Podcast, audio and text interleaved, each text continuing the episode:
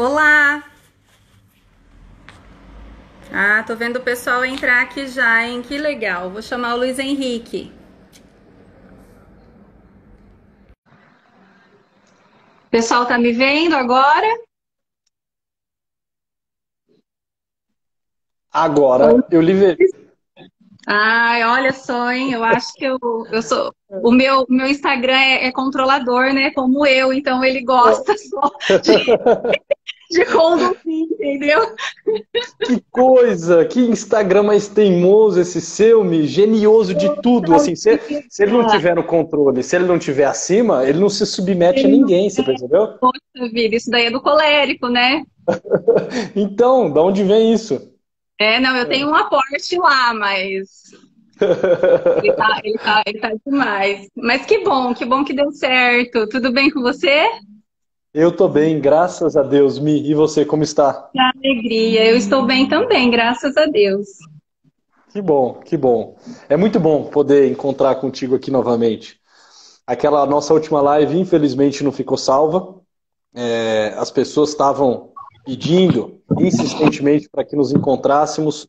A dificuldade maior sempre é bater a agenda, porque a vontade é exatamente essa, né? De estarmos aqui conversando, ainda mais é, sobre logoterapia, que é a nossa especialização. Sim. Então, assim, para mim é muito bom estar aqui contigo para a gente ter essa conversa sobre logoterapia que cada vez mais ganha espaço, cada vez mais é, levanta curiosidade, as pessoas querem entender sobre. É bom elas queiram, é bom que elas saibam, porque Victor Frankl é uma luz para o nosso tempo, é um grande luzeiro né, para esse momento escuro, esse momento né, frio, turvo. Sim. O Luiz está travando a imagem. Você está conseguindo me ouvir? Uhum.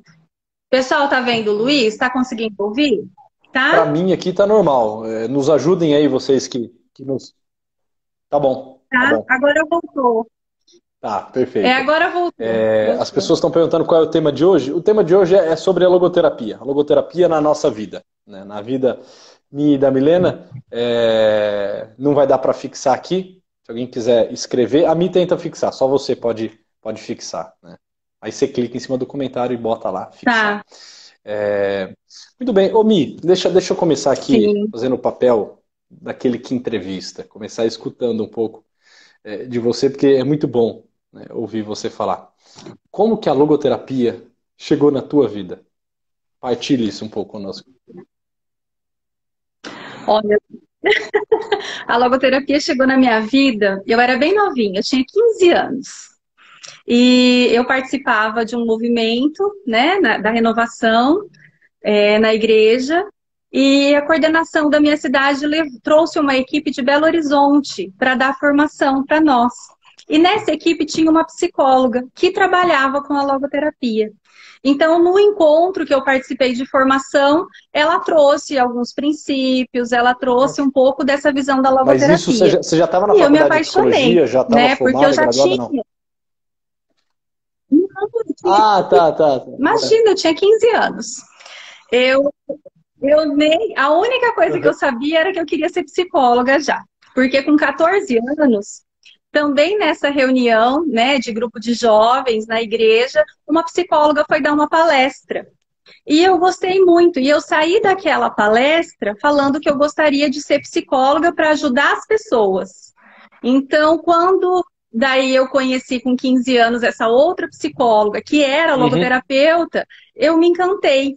Então eu falava que eu queria psicóloga como e, e, trabalhar na linha daquela que, que veio dar a formação ali para nós em 95. Mas até então eu nem sabia o que era Sim. psicologia, né? Eu tinha me encantado pelo bem que, que a situação e que a palestra e que a formação produziu. Eu vi, eu vi nisso uma verdade, né? Fui atraída por, pelos ensinamentos delas. E aí o tempo passou, queria ser psicóloga, terminei o ensino médio em 90 e depois eu fiz mais um encontro com essa equipe uhum. em, na Diocese de Presidente Prudente. Né? Eu morava em Oswaldo Cruz na época da, da primeira formação. Aí essa equipe veio para Prudente, como eu gostava, eu falei, olha, a psicóloga vai estar tá lá, né? Então eu fui para Presidente Prudente para conhecer um pouquinho mais da logoterapia. e comprei um livro lá. Então, um livro onde ela tratava da formação e trazia alguns conceitos da logoterapia, mas até então nada da psicologia, né? Eu estava no ensino médio ainda. E quando eu fui né, caminhando com esse sonho de ser psicóloga, e quando eu entrei na faculdade, acabei entrando na faculdade já tardiamente, né? Eu acabei o ensino médio, eu não, tive, não tinha condições de poder cursar uma faculdade, a minha família não, não tinha como me ajudar, né, a manter financeiramente naquele, naquela época. Então eu fui uhum. trabalhar e fui buscar realizar esse sonho. Então, quando eu entrei na faculdade, em 2001, eu comecei a faculdade, Logo depois, eu participei de um encontro de psicólogos católicos em São Paulo, hum. aonde a doutora Isar Chausa veio para dar o encontro. E a doutora Isar foi quem trouxe Sim. o Victor Frankl para o Brasil, né? Então, ela tinha uma amizade pessoal com ele. E eu tive a oportunidade, então, de passar três dias nesse encontro de psicólogos católicos com a doutora Izar, onde ela pôde apresentar logoterapia. E nesse, uhum. nessa época eu já cursava psicologia, estava no segundo ano da faculdade. E a partir de então, todo ano eu frequentei esses encontros. Eu fui por três anos seguidos nesses encontros.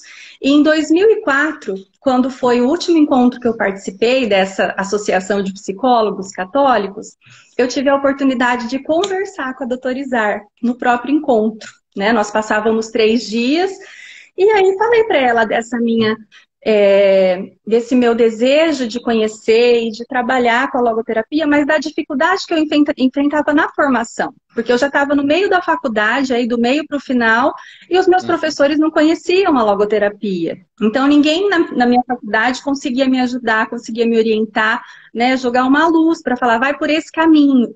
Então, foi um período assim muito tumultuado, porque ninguém na minha formação conhecia e ao mesmo tempo morava no interior, era tudo difícil, né? Doutorizar lá de Porto Alegre, esse encontro eu fazia anualmente em São Paulo. Então ela me motivou. O que, que eu fiz? Quando eu cheguei na faculdade, no terceiro ano a gente encerrava, a, eu fiz didática e prática de ensino também na minha formação, junto com a formação de psicólogo. Então eu fiz o meu TCC sobre a logoterapia. Mesmo sem nenhum professor conhecer, eu trouxe os livros do Victor Frank, a doutora Izar me orientou a comprar é, Psicoterapia e Sentido da Vida, são livros é, em busca de sentido, e um livro que ela tinha escrito sobre é, a interpretação dos sonhos. A sua então é trouxe é esses livros comigo, né? né? E Essa... a minha parte de... Psicoterapia e Sentido da Vida. Sim, Aqui, a doutora Isabel. Olha lá, olha lá. Eu era bem novinha, estava lá no começo da minha graduação, e ela me motivou. Então, eu trouxe esses livros por orientação dela e tracei o meu trabalho. Fui lá na época, fiz a apresentação, fui aprovada na disciplina, né? Concluí ali o módulo que eu precisava terminar. Mas, assim, naquela época a gente não tinha nem muito recurso. A apresentação era por transparência. Não, não. não sei se você não, vai lembrar disso, disso, mas novinho. Acho que você não época eu, eu não sei o que, que, é isso. Transparência. não sabe, né? Mas é. minha, algumas pessoas é, aqui na só, live só, só vão se lembrar disso. É. é, é. E foi, foi uma experiência muito bonita, porque me motivou a não desistir da logoterapia.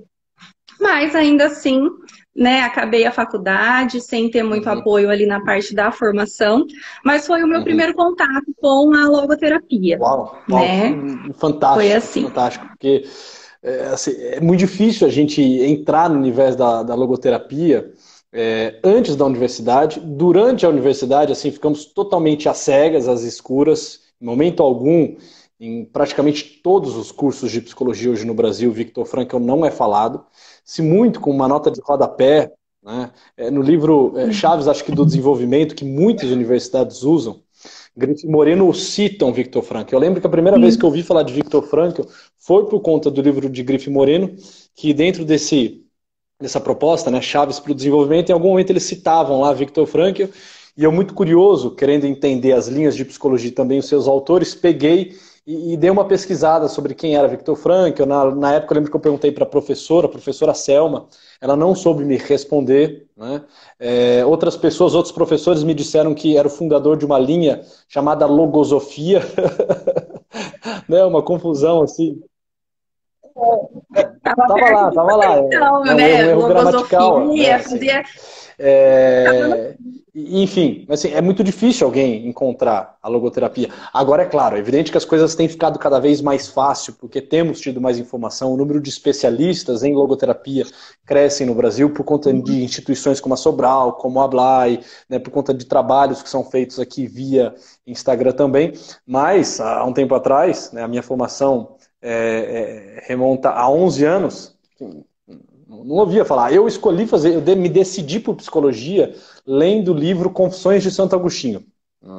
Eu havia completado, eu tinha feito 17 anos, no meu aniversário de 17, ou de 16 anos, de 16 anos eu ganhei esse livro, Confissões de Santo Agostinho.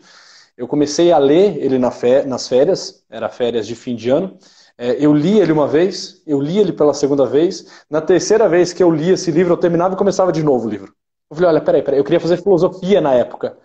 Eu falei, peraí, peraí, aqui tem uma, uma, uma abertura, tem um, um, diálogo interessantíssimo, assim, acerca da alma, motivações humanas. Isso aqui me parece um pouco de psicologia. E eu comecei a ler Santo Agostinho, aí eu comprei o livro é, Solilóquios, comprei o livro Trindade, é, comecei a entender Santo Agostinho e eu vi que tinha uma engenharia em Santo Agostinho interessantíssima com viés na psicologia, né, enquanto uma ciência mais atual, evidente. E aí eu me decidi fazer psicologia por conta de Santo Agostinho. Mas a hora que eu entrei na universidade, assim, foi uma tremenda de uma decepção. É evidente que eu não tive nada de Santo Agostinho, na verdade eu tentava levar Santo Agostinho para a universidade. O primeiro trabalho que eu fiz era um trabalho é, um tema livre, tinha que discorrer sobre algum autor de nossa preferência. Eu trouxe Santo Agostinho, causou é, um certo terror nos professores, ficaram sem entender como que eu fui pegar alguém lá do século IV, século V. É, quando sequer falava-se de psicologia, psicologia ainda não era uma ciência, para usá-lo como algum como referência dentro do campo da, da psicologia. É, e, e, durante todos os cinco anos de graduação, sim, Victor Franco, como eu disse, apareceu numa nota de rodapé no livro do Grife Moreno. Então, esse é o nome do livro, né? Chaves. Chaves para Psicologia Chaves do Desenvolvimento. Para Psicologia Exato. do Desenvolvimento. E, e assim, eu cheguei a ler no último ano de Psicologia em busca de sentido. Eu comprei esse livro, eu estava, na época, tinha uma comunidade do Orkut, psicólogos católicos. né? é, tá vendo? Eu sou, eu brinquei da transparência, mas eu sou da época aqui de, de, né, de Orkut, né? Você vê, eu estava me é, formando e estava fazendo parte de, de grupos de Orkut, comunidades, não é grupos, comunidades de Orkut. E alguém citou lá, ah, tem um, um, um tal de Victor Frankl que né, nos dá uma antropologia muito interessante, até parece que tem algo aqui é, em acordo com, com a nossa visão cristã, com o personalismo. Eu li, mas assim, eu achei aquilo um best-seller. Eu li, chorei, me emocionei com o livro Em Busca de Sentido, mas eu achei aquilo só um best-seller. Falei, eu duvido que isso seja aplicável. Como que a experiência de um psiquiatra num campo de concentração pode trazer ferramentas e leitura sobre a pessoa humana que fundem uma escola e que me deem base na prática clínica, onde quer que seja. E aí, na sequência, eu estava terminando a psicologia, eu encontrei né, vocês. Eu encontrei você, Milena, eu encontrei a professora Heloísa, é, e numa conversa breve que nós tivemos, entre um encontro, né, um intervalo de encontro, em cima de um palco, a professora Heloísa é, perguntou o que, que nós fazíamos. Eu disse que eu estava me formando em psicologia, me formava naquele ano. Ela falou: então no ano que vem comece a sua especialização em logoterapia. Eu falei, puxa, eu estava pensando em ir para a área da fenomenologia e tudo mais. E, né, né, e o padre Paulo estava tava, tava lá conosco, né? Você vai se lembrar, a rodinha que nós estávamos. Eu falei, padre, sério mesmo, assim, logoterapia? Ele falou, faça isso. Ele falou, só faça isso. Coloque como meta para o ano que vem iniciar a, sua especialização em logoterapia. E assim, pronto. Sabe, chega, chega de ficar peneirando, chega de ficar tentando depurar as coisas, porque na psicologia o que nos incomoda demais, eu tenho certeza que tem pessoas que gostam de psicologia aqui nessa live, ou estudam, ou são psicólogos, o que é profundamente incômodo é o fato de nós termos que ficar é, lendo, aprofundando, mas ao mesmo tempo que lemos e nos aprofundamos, ficar também separando, separando né, fatos de bugalhos, separando opinião de realidade, a doxa da episteme. né, separando a correta visão da pessoa humana daquela visão tarada, deturpada, estragada, daquela filosofia barata, pobre. E a hora que você chega em Victor Frankl, você fala, genial, pronto, pronto, assim, parece que eu posso simplesmente me apresentar a Victor Frankl e deixar que ele se apresente a mim, sem ficar com implicância, sem ficar com o pé atrás, sem lá na frente ficar me perguntando, tá, e o que ele quer com isso? E o que ele quer com isso? Qual, que, qual será a, intenção maléfica, nefasta que ele tem por trás disso. Porque ele não tem, ele tem assim uma visão reta, uma visão é, profunda da pessoa humana, mas também reta. Ele desenha a pessoa humana com os seus contornos, na sua tridimensionalidade, com uma base filosófica, que não é assim uma base filosófica é, das mais densas e profundas, porque a filosofia de Viktor Frankl né, não é algo difícil, é acessível, mas honesta, é honesta. É, nós até podemos dizer, ó, não é um grande filósofo, tá, talvez Verdade, não seja, talvez né? não seja, mas o que ele se propõe a fazer de filosofia, ele o faz com muita honestidade. Agora, dentro da antropologia, ele é, ao meu ver, hoje o grande antropólogo, o grande antropólogo. Assim, ninguém conseguiu nos últimos anos e ninguém consegue hoje desenhar tão bem o que é a pessoa humana no seu justo limite, nas suas é, dimensões, nas suas é, dimensões constitutivas como o Victor Franco, de forma acessível e de forma, assim, real. Então, assim, aí, a hora que você encontra Victor Franco, você se apaixona, né? A história dele é fantástica, ele, enquanto pessoa, é uma baita de uma personalidade, né? Um, assim, vamos brincar aqui, o pessoal gosta de falar de camadas, sei lá, uma décima, décima primeira camada, um eu histórico, assim, alguém que deixou um legado, a sua vida foi um monumento, Alguém que conseguiu trazer-nos de volta à luz, à sanidade, porque nós estávamos loucos. Eu lembro que, dentro de psicologia comportamental, o professor deu um trabalho no primeiro dia de aula que é o seguinte: olha, escrevam aí livremente o que vocês acham sobre é, o fato de conseguirmos determinar as ações humanas. Esses dias eu fiquei procurando meu caderno, porque eu lembro que eu escrevi umas três, quatro folhas assim, tecendo as piores críticas possíveis. Olha, não é possível que nós consigamos determinar a pessoa humana como se determina um rato, como se determina um cão. Não é possível que nós não sejamos nada mais que né, esse processo de, de, de, de, contingência, esse processo é, de reforço e de punição. Então, assim, a, a, questão já me incomodava, mas não tinha ninguém que me tirava do fosso. E Victor Franco, ele vem nos arrancando, nos botando no mundo real, e é fantástico isso, né, mim? É um negócio assim, encantador. É, uma das coisas que mais me encanta na logoterapia é justamente isso, né? Da gente não. Nós temos uma história, nossa história é importante, uhum. mas não ficar cavando, né? As outras abordagens, elas vão cavando, quanto mais você está lá, está lá no fundo do poço, elas vão cavando, cavando, cavando, né? O que Vitor Frankl faz? Ele faz você olhar para cima, ver a luz, vamos sair daqui, né? Tem saída, vamos, a partir da onde você está, vamos subir, não vamos descer né? Vamos subir. Então, eu acho que isso é incrível na logoterapia, né? Essa visão de homem, realmente, eu acho que a parte antropológica uhum. da logoterapia é impecável, né? Essa visão de homem completa, é, integral, né? Essa visão integral uhum. da pessoa. Esses dias eu até acho no, isso magnífico. Você vai se recordar disso numa live que eu fiz com, com o Ítalo, ele dizia assim que o Victor Frankl acusa a pequenez do nosso tempo. E ele está corretíssimo, assim, eu, eu concordo, né? em gênero, em número e grau com essa fala dele. Né? Porque assim, nós deveríamos, é evidente, estamos numa discussão muito mais, é, muito mais além daquela que a logoterapia nos traz. Só que, no atual cenário que nós estamos, que nós sequer sabemos do que somos feito, assim, Victor Frankl é um luzeiro. É um luzeiro. Assim, nós deveríamos já saber do que somos feito, quem nós somos, de que modo respondemos ao chamado da vida, e aí começar, aí começaríamos a subir os degraus né, de uma vida alta, de uma vida, como diz Victor Frankl, que vale a pena ser contada. Ele fala, olha, o interessante não é escrever um livro, e ele escrevia muitos livros, né, mas ter uma vida é, que, que, que, dê para escrever. Né? Assim, pegando na, na íntegra a fala dele, né? o máximo é viver uma vida sobre a qual se possa escrever um livro.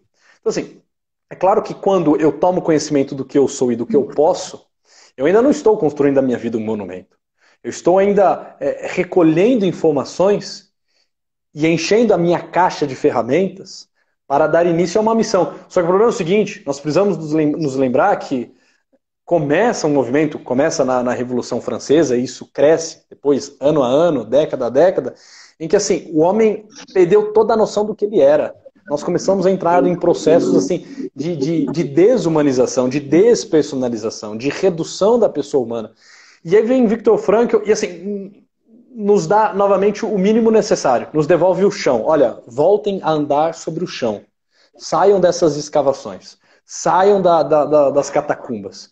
Saia dessa terra agilosa, saiam desse lamaçal, saiam dessa areia movediça, saiam. Isso aqui está tragando vocês. Isso aqui está assim, colocando vocês abaixo. E ele fala, né, numa atitude subhumana, abaixo da pessoa humana voltemos a ser gente. O que eu acho fantástico de Victor Frank, e cabe muito na, na, terapia, é que é o seguinte, é claro que nós temos vontade de falar, olha, seja santo, uhum. mas como que a pessoa vai se tornar um, um santo, uma santa, ou seja, chegar ser são, né, ao máximo da sua existência, se ela sequer é gente? Assim, ela está vivendo como coisa, como bicho, como pedra. Ela ainda, eh, talvez ela só tenha a dimensão do ser, como os minerais. Talvez ela só tenha a dimensão da psique, né? como os animais. Assim, ela ainda não sabe que ela é gente. Victor Frankl nos devolve a humanidade, devolve o homem né, à humanidade. Olha, é possível ser homem. Livre, responsável, autotranscendente. Isso em Victor Frankl é algo assim que precisa ser. ser, ser... Enquanto nós não, não tivermos todos nivelados nesse mesmo ponto, naquilo que Victor Frankl fala, né, um monantropismo, a ideia de, olha, da mesma forma que existe um monoteísmo, que as grandes religiões do mundo, as três grandes religiões, chegaram a um consenso, e um consenso assim racional antes de tudo, de olha, existe um único Deus. Isso é crível, isso é racional, isso é plausível, que há um único Deus. Qualquer coisa que não isso parece surdo. Né? Se infere a noção daquilo que é Deus. Ele fala, nós precisamos chegar também na clara noção de que existe um único desenho sobre a pessoa humana. Um monantropismo, ou seja, uma única antropologia.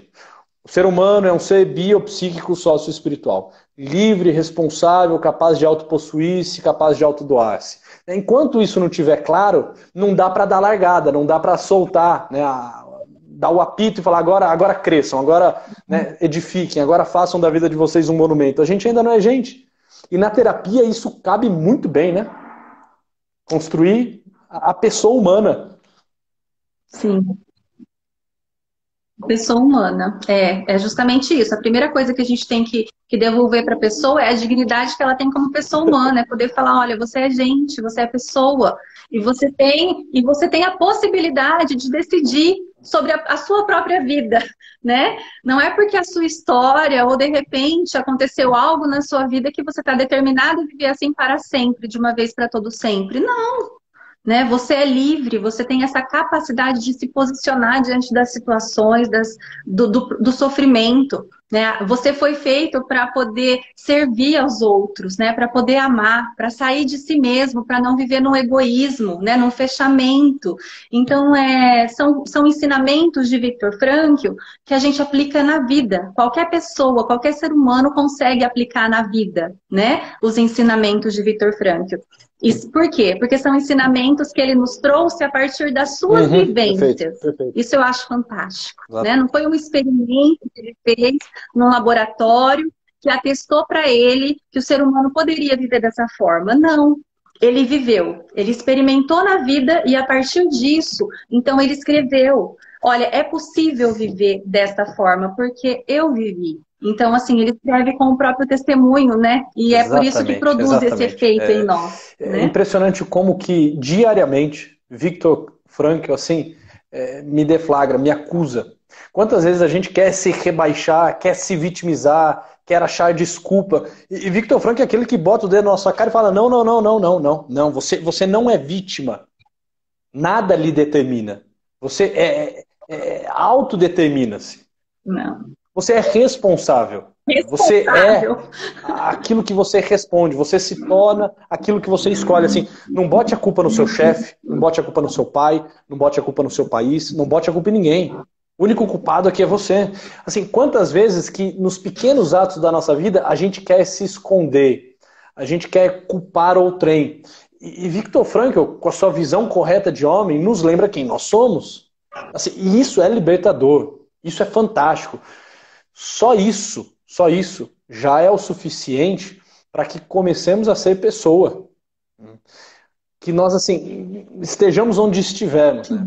Podemos estar no meio de um campo de concentração, como Victor Frankl estava. Ele dizia: olha, mesmo aqui, mesmo num campo de concentração, onde a priori tiraram a minha liberdade, porque eu não, eu não tenho mais um nome, eu me tornei um número. Eles sequer, os soldados, os guardas da Alemanha, sequer conseguem sentir ódio de mim. Porque a gente só sente ódio de outra pessoa. Eles sentem um desdém, assim, olham pra gente como coisa. Eles me tratam como coisa, eles me chamam pelo número. Nós somos submetidos àquilo que existe de mais bárbaro, de mais trágico. Mas mesmo aqui nessa situação, eu ainda sou livre. Ô, Victor Franco, você está de brincadeira comigo, rapaz? Você é livre para quê numa situação dessa? Como assim? Você, você, prisioneiro de Auschwitz, você é livre, livre, plenamente livre. Eu não sou livre da condição a qual eu estou imposto, né? Que me foi, que me foi dada pelo destino.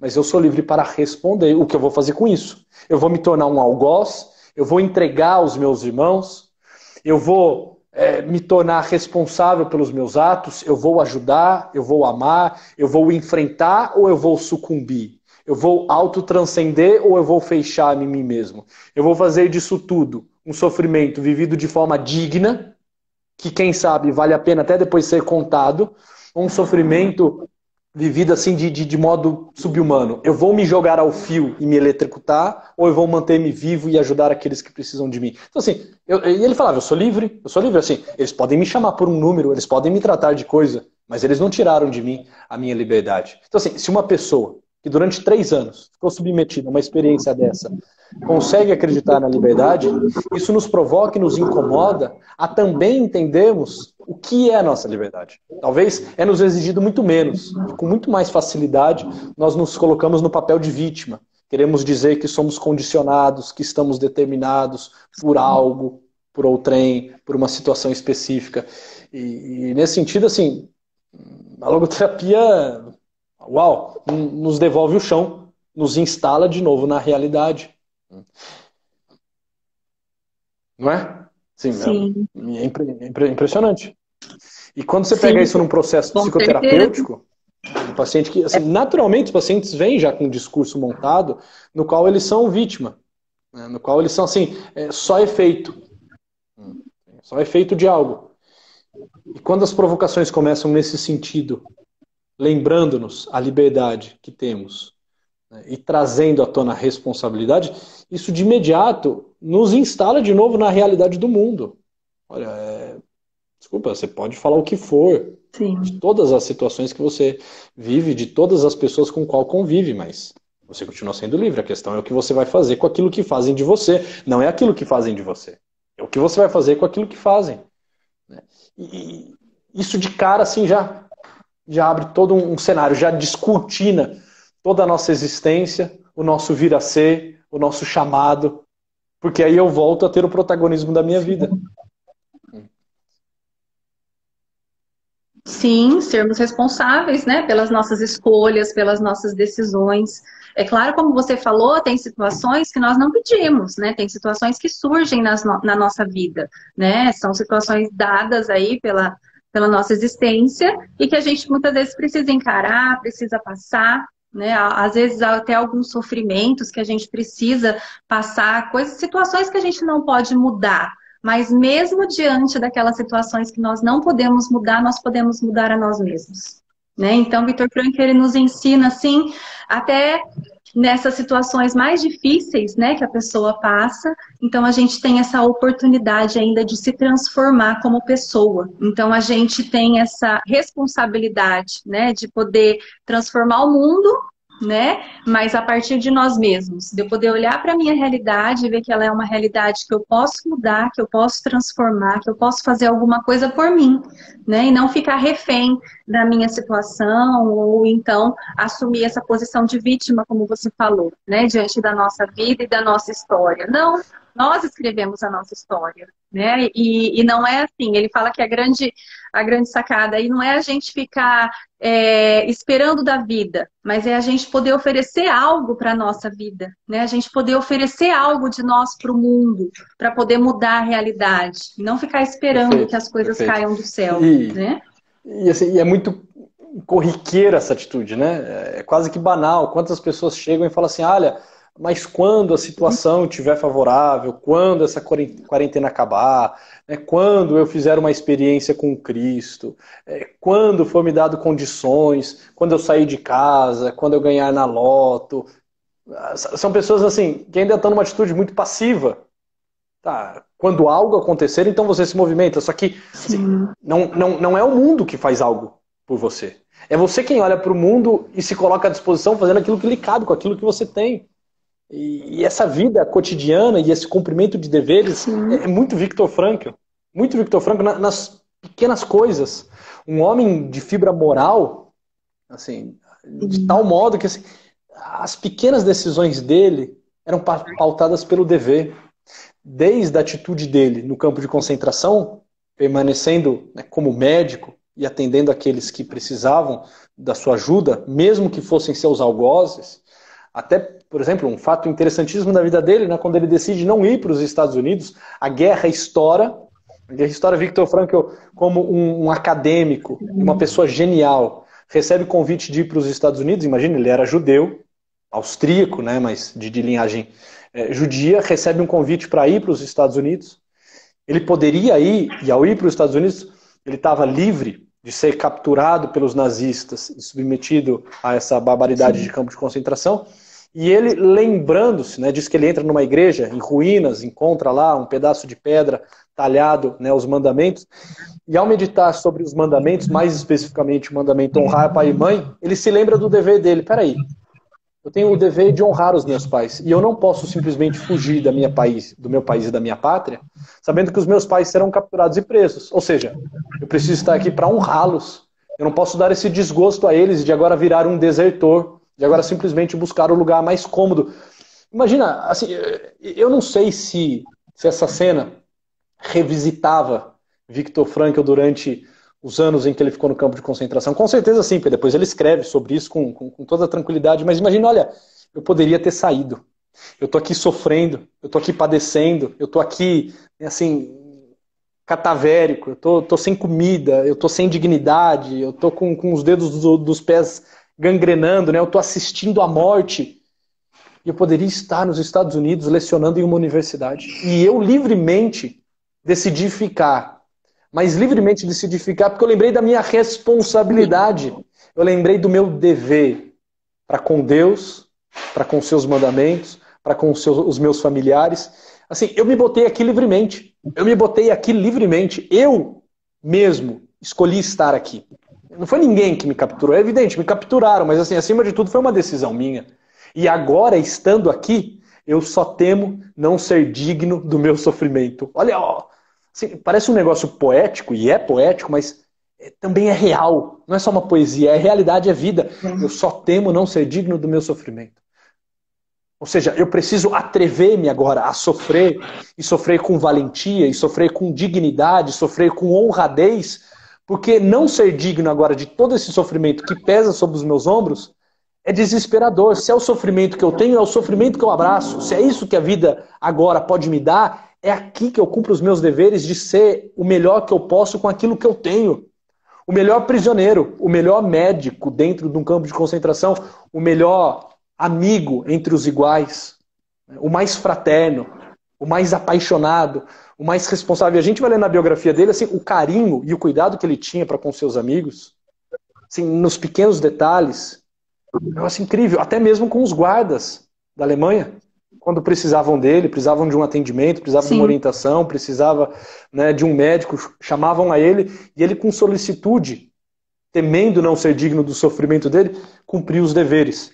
Então, é, é, é esse o homem que funda essa escola, né, essa terceira escola vienense, a logoterapia, assim, que nos enche de orgulho e de admiração. Um homem que viveu, né, assim, a, tem a teoria muito Sim. bem fundamentada, mas essa teoria foi colocada em prática, não por alguém, pelo próprio, pelo próprio. Né? O autor viveu aquilo que escreveu. E poucos puderam dizer isso. Né? Tem algumas teorias que são fantásticas, é evidente, mas pouquíssimas é, foram teorias que a prática estava encarnada também no seu fundador. Porque falar é uma coisa, eu posso até ter honestidade intelectual no que eu falo, Sim. mas talvez eu não esteja disposto a viver aquilo. E ele viveu. Isso, isso é inegável. É inegável.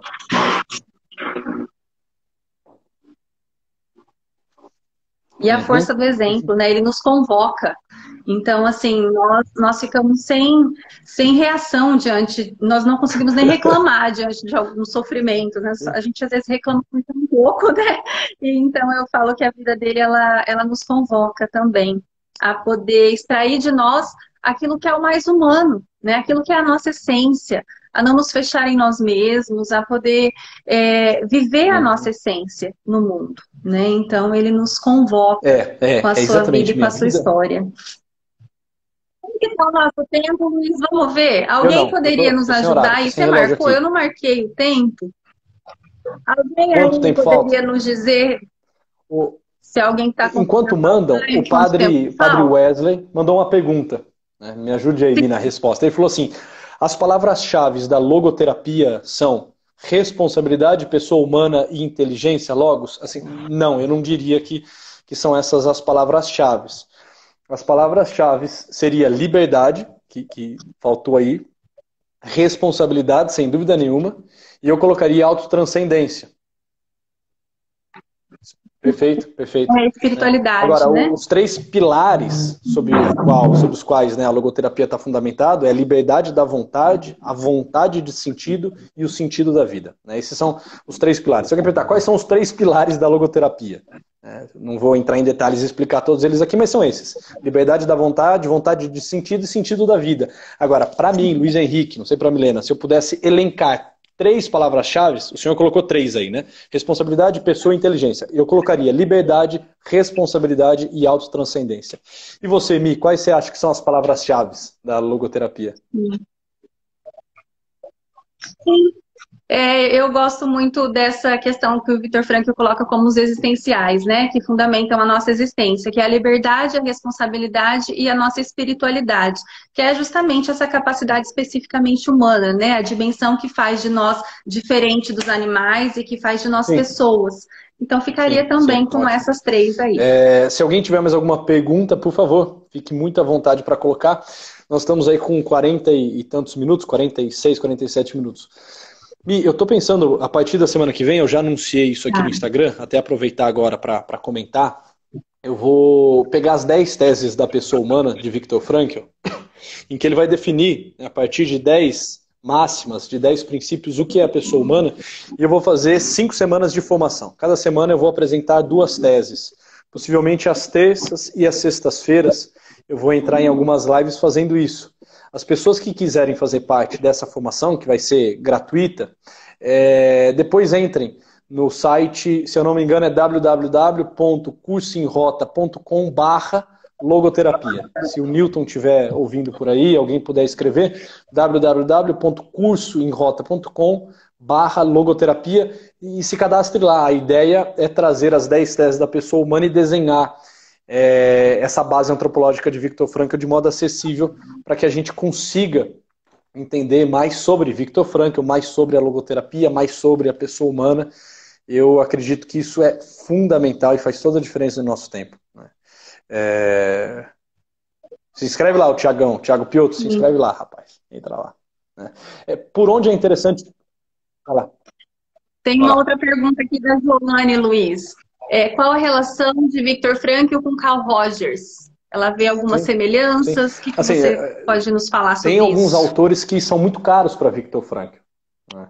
Jaspers, Carl Rogers, Max Scheller, são autores que é, Victor Frankl traz para discussão a todo momento, e a gente percebe que ele usa muito isso né, no, nos seus estudos, que eles são muito caros, sem dúvida nenhuma. Carl, Carl Rogers, assim, é alguém que a gente pode colocar dentro de uma proposta semelhante, porque Victor Frankl tinha essa proposta, ele diz, né, eu não sou é, nem humanista, nem existencialista, né? nem pseudo-logoterapeuta. Né? Ele faz uma crítica querendo dizer o seguinte: olha, eu não sou isso que vocês estão dizendo que eu sou. Né? Eu não sou esse humanismo que vocês estão definindo, esse existencialismo que existe, né? Nessa, essa, esse pseudo-logoterapeuta. Ele, ele tem essa fala de crítica, mas é evidente que a base dele, se a gente for tentar localizar Viktor Frankl, ele tem uma base humanista muito forte existencialista, personalista e dentro da fenomenologia. Essas quatro escolas, personalismo, humanismo, fenomenologia é, e existencialismo, assim, dão, dão contorno para a ação de Victor Frankl. Então, assim, todos esses autores assim estão tão muito, muito próximos. É evidente que vão ter detalhes que mudam. O mais caro de todos para mim é, é Victor Frankl, embora, por exemplo, Max Scheler também seja excepcional, mas são autores que têm, sem dúvida nenhuma, semelhanças. Seria muito diferente falar assim, ah, é, sei lá, é, Melanie Klein, Jung e Frankl. Poxa, aí já, já tem alguma coisa bem, bem distante, já está dispare demais. Mas quando a gente fala desses autores, é evidente que estão lá, estão próximos. Sim, o, Felipe está perguntando aqui, Victor Frankl confronta Freud, né? Eu vejo que Victor Frankl ele não confronta Freud. Freud diz uhum. que o ser humano ele é movido por instintos, né? Victor Frankl ele não nega que nós, nós te, somos também, temos os instintos, mas nós não somos movidos pelo instinto, né? Então tem essa diferença.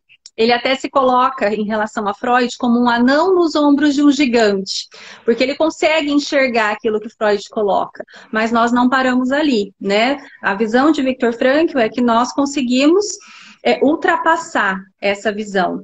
Né? Nós não somos os nossos instintos, não. Pelo contrário, nós podemos nos posicionar diante uhum, também dos uhum. nossos instintos. Né? Exatamente. É que assim. Se você é... quiser complementar. É que a gente gosta de embate, a gente gosta de confronto. Né? Quando fala de confronto de embate. Né? E realmente, Victor Frankl dá umas boas de umas lapadas em Freud. Tem algumas críticas duras a Freud. Mas no duro, no duro não, não é um confronto, é uma superação. Olha, Freud fez a escavação. Ele fez a escavação. E eu estou construindo o edifício. Ele era um gigante, eu só um anão. Só que o anão, quando sobe no gigante, vê mais longe. Né? E eu, só, eu vi mais longe que Freud. Ele diz isso sem soberba. Ele diz isso, olha, nem Freud quis fazer o que eu fiz. Freud quis ficar nos instintos, nas pulsões. Eu quis falar do sentido, eu alcei voo. Freud ficou na, na, na bidimensionalidade da vida.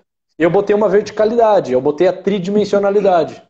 É, eu não sei se Freud era, era míope ou se ele estava fazendo um recorte da realidade. Possivelmente ele fez só um recorte. Né? Eu, não querendo fazer um recorte, mas querendo desenhar o homem todo, apresentei né, isso que, que, que, que, é a, a logoterapia. Né? Então, é, Perguntaram por onde iniciar a. Mandaram aí, por onde iniciar a logoterapia. O que, que você sugere, Mi? Eu sugiro por Em Busca de Sentido, né? Eu acho que é a, biografia de Frank. Eu acho que a gente precisa conhecer a história dele e entender de onde partiram, assim, as motivações. Na verdade, a logoterapia, ela não nasceu no campo de concentração, né? Frank já bem antes disso já havia criado a logoterapia. Mas essa experiência de Victor Frankl no campo de concentração, ela fala muito sobre humanidade, né? Não só sobre a humanidade dele, mas sobre a nossa também. E como que a gente pode enfrentar a vida. Então, eu começaria uhum. pelo Em Busca de Sentido. Eu acho que é uma... Uma, é um eu também acho. Normalmente eu, eu né? começo também falando é, sobre isso, sobre Em Busca de Sentido. Na sequência tem um livrinho dele, que é uma palestra que ele fez nos Estados Unidos, que é Sede de Sentido. Ajuda, ajuda a começar a lançar as bases né, assim, da, da, logoterapia. Na sequência de Sede de Sentido, Sim. um que me parece interessante é Vontade de Sentido, ou Psicoterapia e Humanismo. E deixaria por último o Psicoterapia Sim. e Sentido da Vida, que é esse que a Mi mostrou. Inclusive o seu é, é uma raridade, Mi. O seu, assim, é, a sua edição. Sim. É, eu acho que Tá, tá, escrito a própria. O meu é de é, lá. Franca escreveu a própria. E é interessante, a mim falou que, que é, não nasce no campo de concentração a logoterapia. E não mesmo. Victor Frankl fala que quando ele tinha quatro anos, ele teve um sonho, e nesse sonho ele, ele sonhou com a morte dele.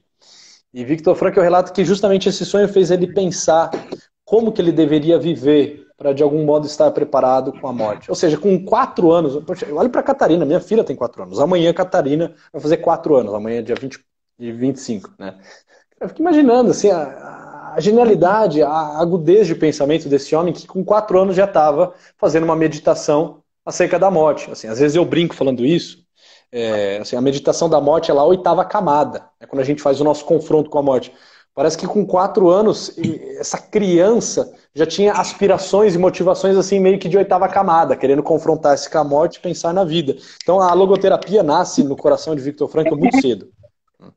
É, conheci Victor Frankl na escola de formação de líderes. É, hoje o grande, o grande meio de propagação, de divulgação de Victor Frankl de modo sério a um público leigo é a escola de formação de líderes. Estão né? dizendo aí, né, Miki?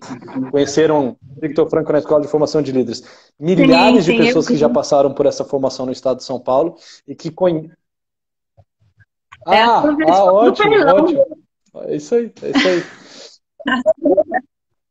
bom bom tê-la aqui. Quantos minutos nós, nós temos? Alguém avisa aí, por favor? Sim. Eu acredito que nós temos tá. mais uns cinco minutos, tá, hein, então... Luiz? Talvez nem isso. Bem, então vamos encerrando tá antes que o Instagram nos derruba, né? Eu quero, eu Sim. falo e ele passa a palavra, porque eu quero lhe agradecer. É sempre muito bom estar aqui contigo. É um papo que flui, um papo muito gostoso de alguém que conhece com profundidade Victor Frankl e ama Victor Frankl, que conhece muito a logoterapia. Então, estar tá aqui com você é estar tá em casa, assim. Parece que a gente está né, tomando um café e batendo papo falando sobre algo que é, acreditamos, que vivemos, que botamos em prática na nossa vida clínica, na nossa vida familiar e pessoal. Então, estar aqui contigo falando sobre isso é muito importante. Falar para mim sobre Victor Frankl aqui no Instagram é, é, quase que um dever, porque eu devo e me sinto muito obrigado a Victor Frankl, muito vinculado a ele, é, por esse resgate que ele fez na minha Sim. formação. E a ideia é fazer com que isso cresça. É por isso de trazer também é, temas como esse, em que eu e a Mi estamos é, tratando, e, e, outros temas que eu pretendo colocar. Acho que a semana que vem eu começo esse curso das 10 teses da pessoa humana. Mi, muitíssimo obrigado, de coração. Lhe passo a palavra, mas deixo aqui já o meu abraço a você e a todos que estão nos acompanhando. Ah, eu também estou muito feliz da nossa conversa, né? Eu acho que é uma conversa que flui, sim, com muita leveza. Eu gosto muito de estar com você e, e, também gosto muito da logoterapia, né? Então, isso tudo junta. E eu quero agradecer, agradecer a sua amizade, agradecer uhum. aí ao Victor Frankl, né? Por ter cumprido a missão da vida dele, deixado a logoterapia para nós, para a humanidade. E também por ter conhecido a logoterapia, né? Por ter tido a oportunidade de olhar para a minha história, de ver que a logoterapia, ela, perspa, ela passa mesmo até antes da da minha formação, mas ela vem me dar essa visão de pessoa, né, que condiz com os meus valores e com aquilo que eu acredito. Então, quero agradecer, né, a Deus e, e a você também por essa oportunidade de mais uma vez me permitir partilhar todas essas vivências. E, Muito obrigada. Eu que agradeço. É bom ver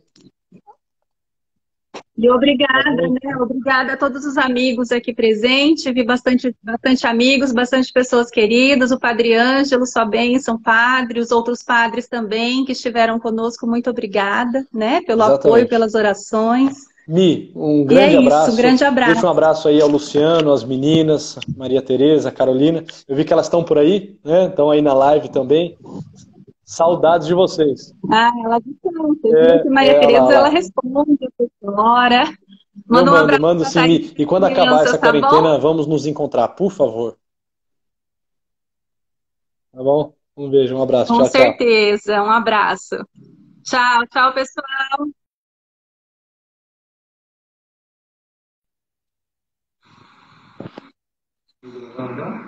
Ó, tem certeza que sim.